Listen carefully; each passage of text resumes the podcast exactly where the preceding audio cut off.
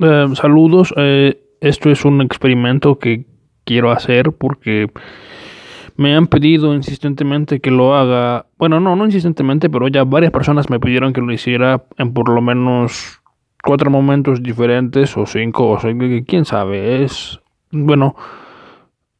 Yo tengo intención de contarles las cosas que sé y probablemente algunas de ellas ya las sepan porque yo no sé todo y hay gente culta en el mundo. Y em, bueno, la música es un tema muy presente en mi vida y me gusta mucho el rock.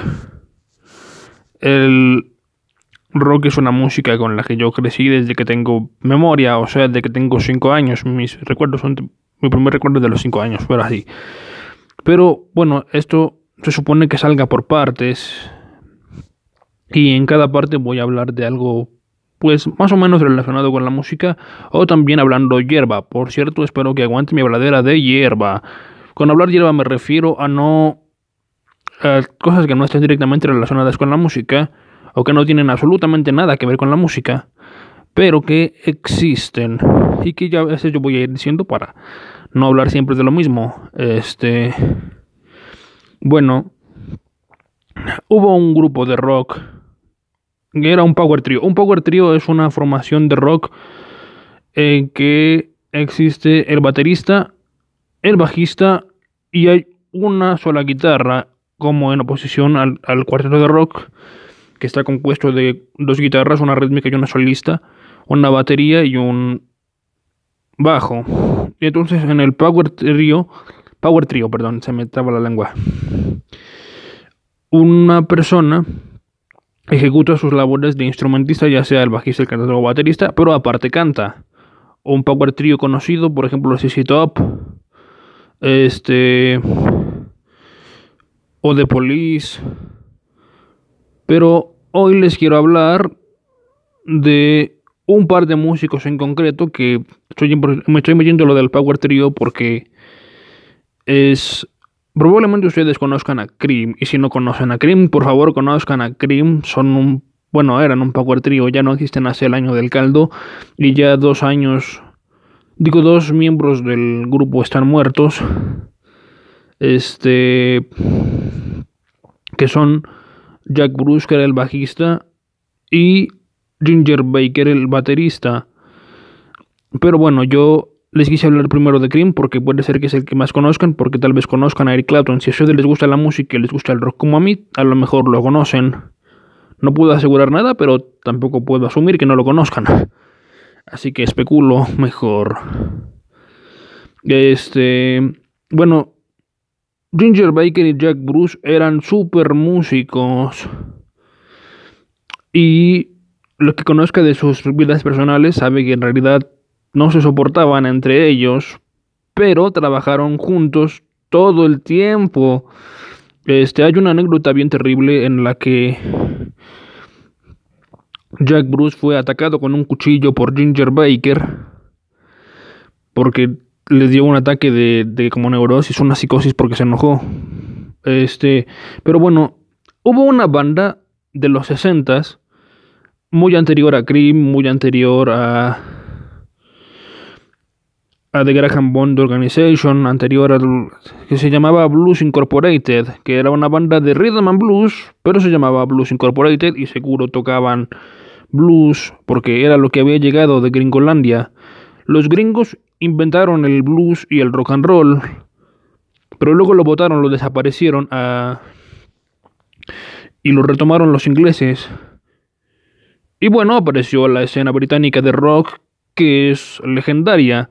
Entonces existe Blues Incorporated. Graban cuatro discos.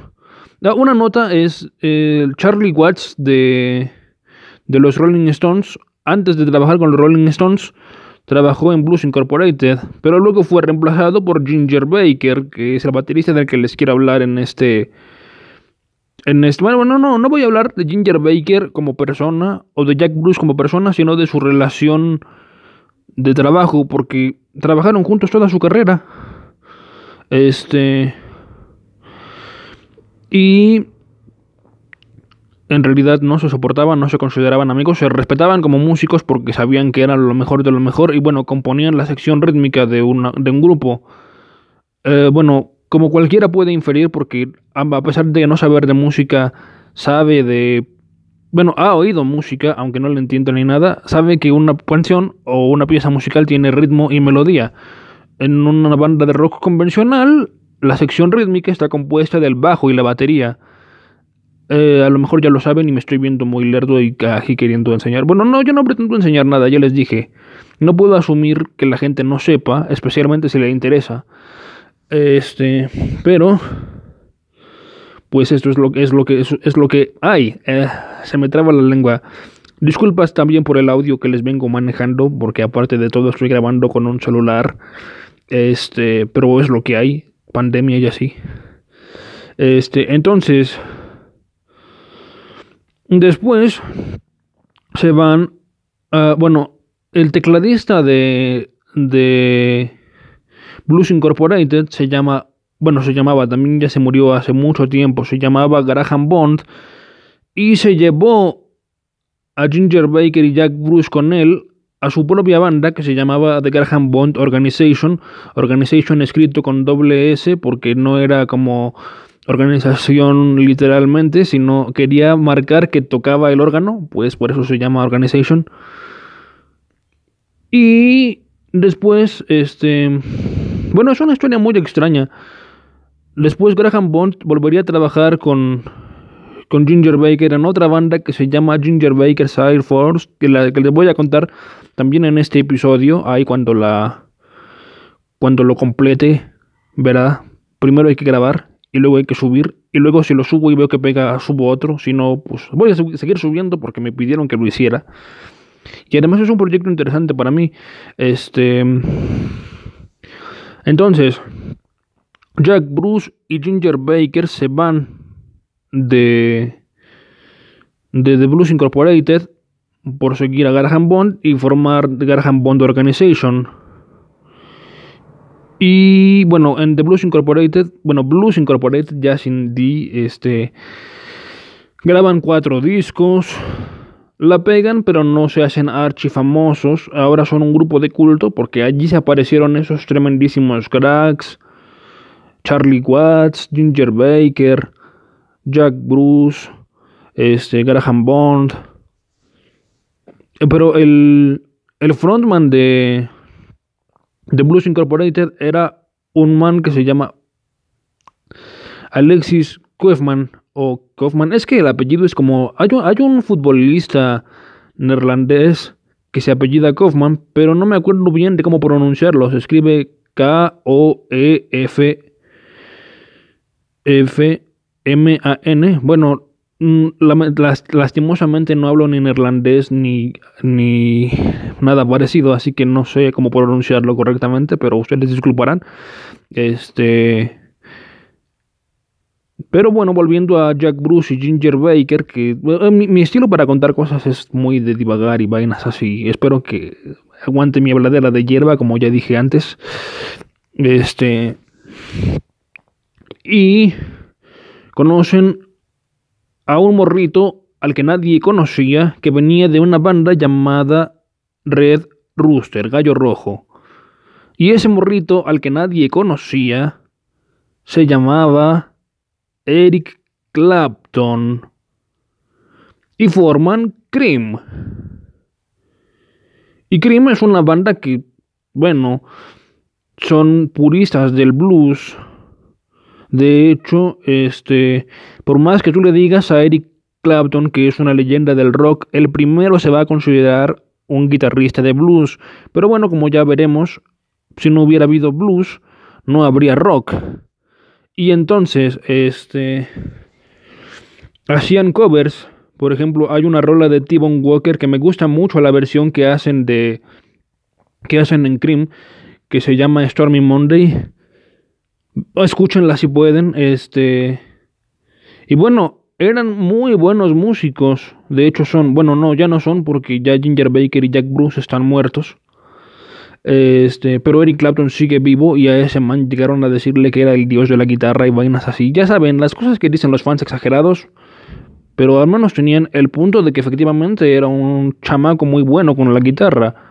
Ahora que ya es un señor, pues es un señor muy bueno con la guitarra. Este. Y sacaron cuatro discos también en Cream. Eh, si quieren que profundicen la historia de Cream o algo así, eh, voy a hacerlo posteriormente, a lo mejor en una entrega en el tiempo cercano, lejano, no sé. Yo tenía planeada otra cosa para otros episodios. Este. Bueno, las influencias de Cream, pues obviamente son el blues y el rock que se estaba haciendo en ese tiempo, porque es imposible no ser influenciado por tu contexto inmediato. Este, son una banda con una carrera muy corta, sacaron tres discos en cuatro años o algo así, y luego se desaparecieron, se desintegró la banda. Y entonces eh, Eric Clapton se fue a formar otra banda que se llama Blind Faith, que solo sacó un disco y que estaba compuesta por, bueno, por Eric Clapton, obvio, por otro crack que es uno de mis héroes musicales que se llama Steve Winwood que tuvo una banda llamada Traffic, que también se fue de Traffic porque Traffic era muy rara. Traffic se juntaban, estaban unos años, se, se, separaban, se volvían a juntar y se separaban. Y luego voy a hacer un episodio completo de Traffic. Pero bueno, Traffic se fue como a pausa en esos tiempos. Y Steve Winwood le dijo a Eric Clapton que había que formar una banda. Este. Y este, hay otra banda que se llama Family, de donde viene, bueno, donde salió un multiinstrumentista que era, bueno, su instrumento principal era el bajo, se llamaba Rick Gretsch. Y Rick Gretsch tocaba el bajo, el violín, la viola y otro instrumento de cuerda que no me acuerdo cuál era, pero bueno, son cuatro. Eh, ah, sí, el cello también era, era muy extraño porque tenía formación clásica, pero se iba al rock como como Brian Jones de los Rolling Stones. Un día voy a hacer un episodio de los Rolling Stones. Bueno, no de los Rolling Stones. Quiero hacer uno donde hable de Prince, de Brian Jones, de David Bowie, de Frank Zappa y de otro man que luego les digo. Este. Pero bueno, volviendo a la cuestión esa eh, de la formación de Blind Fate, Rick Gretsch este, Eric Clapton y Steve Winwood no tenían un baterista. Y entonces Ginger Baker se enteró. Y Ginger Baker dijo, yo quiero jalar con ustedes. Pero primero Eric Clapton no quería que Ginger Baker jalara con ellos porque le había prometido a Jack Bruce que si se volvió a juntar con Ginger Baker se iba a volver a juntar con él y van a reformar Cream. Pero entonces Steve Winwood le dijo, no vamos a encontrar otro, otro baterista así de bueno que esté disponible para formar un proyecto nuevo. Entonces dijo, pues ni modo, voy a tener que romper mi promesa y voy a voy a jalar a Ginger Baker conmigo a Blind Fate. Y entonces Blind Fate sacó un disco, un solo disco. Y este, hizo material nuevo, claro que sí, pero como eran gente de bandas que ya la gente conocía, Traffic, Family y Cream, la gente no quería oír las rolas nuevas, querían oír lo que conocen.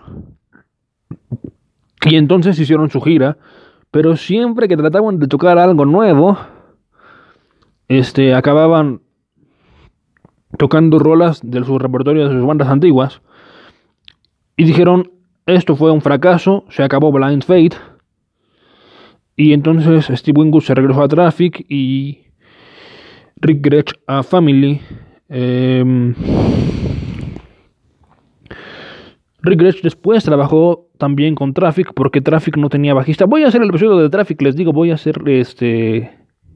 Es que creo que todo el mundo debía conocer a Traffic. Casi nadie que conozca los conoce, a menos que sean señores como de la edad de mi jefe o señores que, tengan de 40 años para arriba, como mi profe de percusiones. Este. Pero este, este podcast está para que lo oiga el que quiera. Bueno, va a ser un podcast, pero no voy a... Ya cuando salga bien salido, ya va a ser un podcast y esta habladera de hierba que estoy haciendo no va a tener sentido.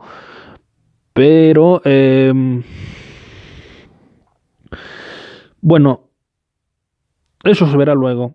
Em, Ginger Baker y Jack Bruce siguieron trabajando juntos a pesar de no soportarse porque sabían de su tremenda calidad y como estaba diciendo luego eh, Baker y Bruce trabajaron juntos otra vez en otro proyecto con otro man llamado Gary Moore ya cuando no pudieron rejuntar a Eric Clapton porque él se estaba Eric Clapton tiene un currículum muy muy grande este porque lleva toda la vida haciendo rock y sigue vivo ya sus compañeros se murieron y él sigue vivo.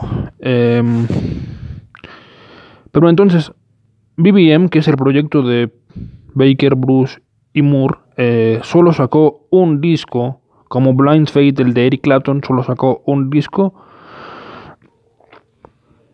pero bueno, em, trabajaron así.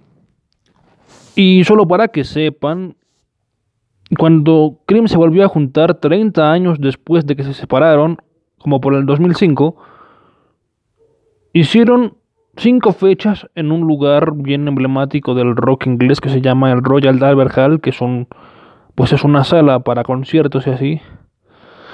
Eh, y lo llenaron cinco veces seguidas porque son muy cracks. Bueno, yendo al otro proyecto de de Ginger Baker, donde se aparece también Graham Bond y se aparece Steve Winwood de Traffic y Chris Wood también de Traffic. es el proyecto de, de Ginger Baker's Air Force, que es un... Bueno, aparte, aparte del rock, a Ginger Baker le latía la música del mundo. Hizo un, proyecto con un africano llamado Fela Kuti que inventó un género musical llamado Afrobeat. Este. Y le latía el jazz. Y le latía el rock y lo quiso combinar en un.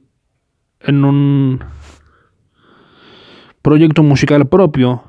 Y trabajó con la gente que ya sabía que que es chida. Steven Wood de Traffic, eh, Chris Wood también de Traffic, Graham Bond de The Graham Bond Organization y de The Blues Incorporated. Era una banda muy, muy, muy grande. O sea, de tamaño, de, tenía muchos miembros. este, y sacaron pocos discos porque juntar a toda esa gente de nuevo para un proyecto era muy difícil. Ahora hay un proyecto parecido de Alondra de la Parra que se llama La Orquesta Imposible. Ese ya salió. Este. Y. Bueno. Eh, entonces. Ginger Baker y Jack Bruce. Bueno, vamos a hablar de Jack Bruce como.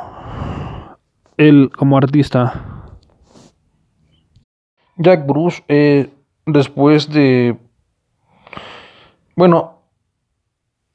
Eric Clapton tenía que grabar un, un disco. Bueno, no exactamente un disco, tenía que grabar cuatro rolas. Y un productor le, le juntó una banda de super cracks para grabar esas cuatro rolas. Y entonces,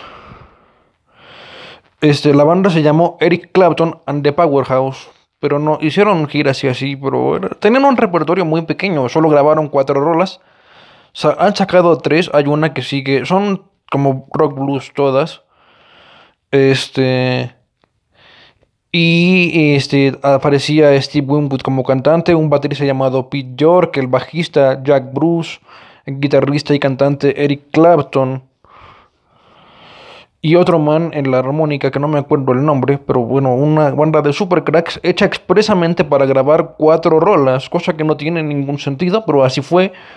Este, y entonces Jack Bruce trabajó otra vez con Eric Clapton en el intermedio entre la primera existencia de Cream y la segunda existencia de Cream, en el que hicieron un montón de proyectos, cada miembro por su parte, pero sobre todo A pesar de que Cream ya no existiera y desde antes que Cream existiera, Jack Bruce y Ginger Baker habían trabajado juntos y pues supongo que eso es todo lo que les puedo decir ahora. Ya llevo 20 minutos grabando y la gente me llega a interrumpir de vez en vez y tengo que sacar esto de algún modo. Este, no sé si les lata, voy a mandárselo a los que me pidieron que lo hiciera y a ver qué pasa.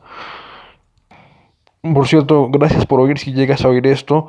Espero que te haya gustado y por favor tenme más paciencia. Acabo de empezar y se me trabó la lengua varias veces y tuve muchas, muchas fallas, pues. Este, a lo mejor mejoro. Bueno, sí, tengo que mejorar eventualmente y solo puedo mejorar siguiendo, bueno, continuando con esto que acabo de empezar, pues. Sería una desgracia a parar esto después del, primer intento, porque. Es más, yo he hecho cuatro intentos de formar una banda antes y todavía tengo ganas de hacer una, pero eso es más cosa de otro, otra, otro momento. Gracias.